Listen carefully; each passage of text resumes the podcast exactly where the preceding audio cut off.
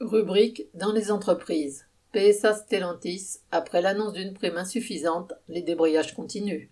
Mardi 27 septembre, la nouvelle que Stellantis ne donnerait qu'une prime de 1000 euros a circulé très vite dans les usines. Les réactions étaient partout les mêmes, ça ne fait pas le con.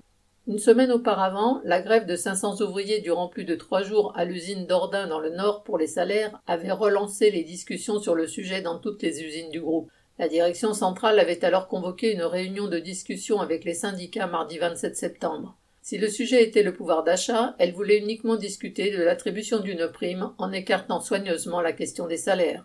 Lundi 26 septembre, veille de la réunion, près de 700 ouvriers au total dans le groupe s'étaient décidés à débrayer avec la CGT et parfois même avec EFO ou la CFDT pour mettre la pression sur la direction.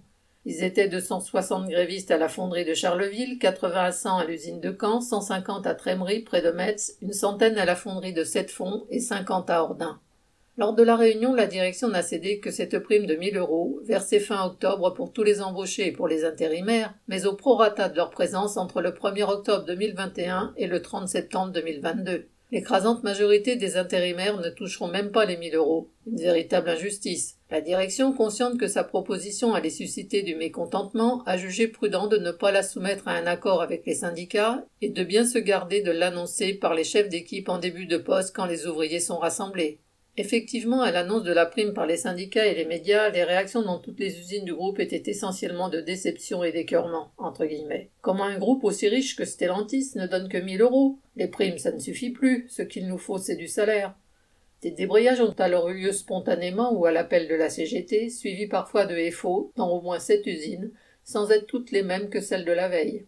Ils ont de nouveau réuni au total près de 700 grévistes. 230 à Rennes, 180 à Valenciennes, une centaine à Mulhouse, près de 80 à Ordin, ainsi qu'à Douvrin, et dans une moindre mesure à Metz-Borny et à Poissy, avec une vingtaine de grévistes dans les deux cas.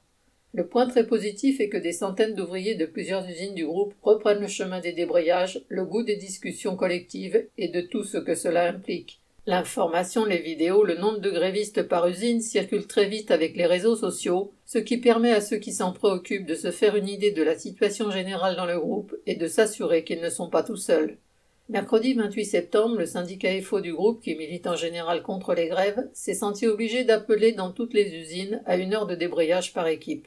La CGT s'y est jointe et dans certains cas la CFDT. Ce jour-là, des débrayages se sont encore développés dans toutes les usines et le nombre de grévistes a plus que doublé. Toutes ces occasions sont des étapes pour que les travailleurs prennent conscience de leur force collective et confiance dans leurs capacités pour un bras de fer contre la direction qui consistera à s'engager dans une grève la plus massive possible à l'échelle du groupe sans attendre les négociations salariales prévues en février 2023 et avancées à décembre prochain. Correspondant Hello.